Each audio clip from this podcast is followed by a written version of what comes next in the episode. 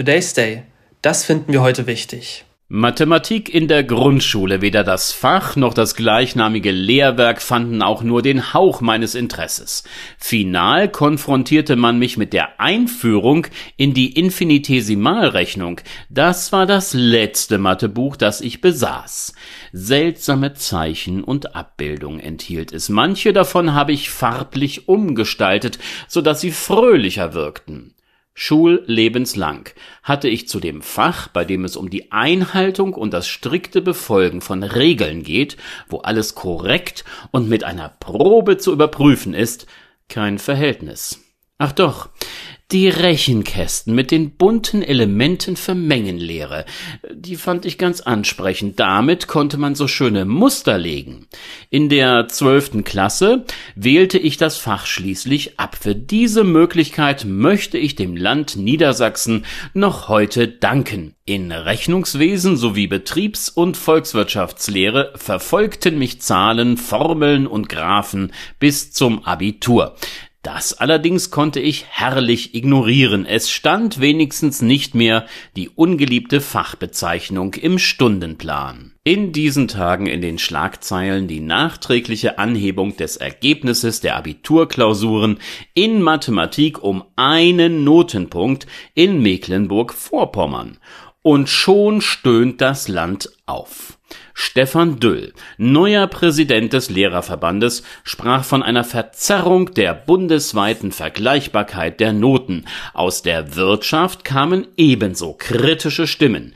In der Anwendung der Mathematik im Handwerk müssten Ergebnisse von Berechnungen ja auf jeden Fall richtig sein. Was hatte zur minimalen Anhebung der Note geführt? Die Abiturienten des aktuellen Jahrgangs, sie waren während der Pandemie zeitweise im Fernunterricht gewesen. Zudem sei die Bearbeitungszeit in einer Nachbetrachtung durch Fachleute als nicht ausreichend eingestuft worden. Lahme Entschuldigungen? Ich finde nicht.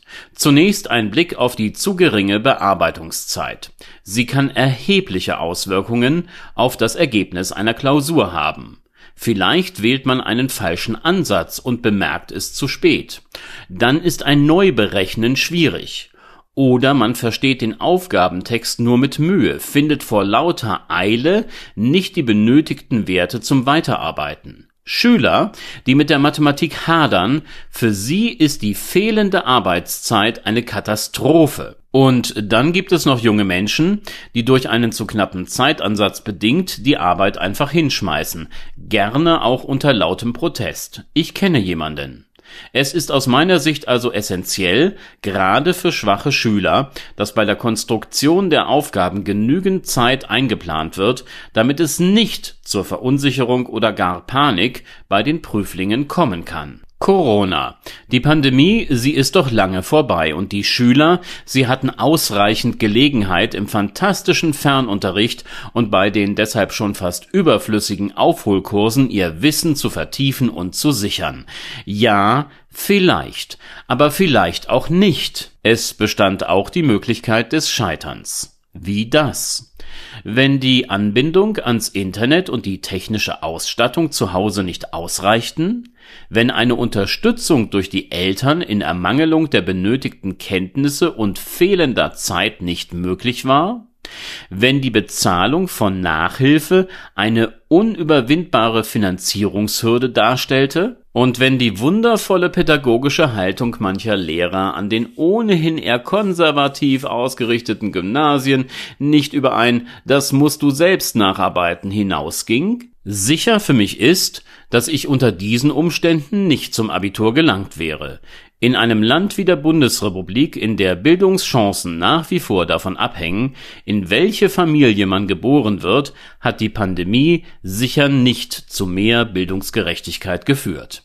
Eher steht zu befürchten, dass Bildung als Eigentum in bestimmten Schichten der Gesellschaft gesichert wurde und wenn es nach diesen geht, dort besser exklusiv verbleiben soll da war noch die Sache mit der Vergleichbarkeit.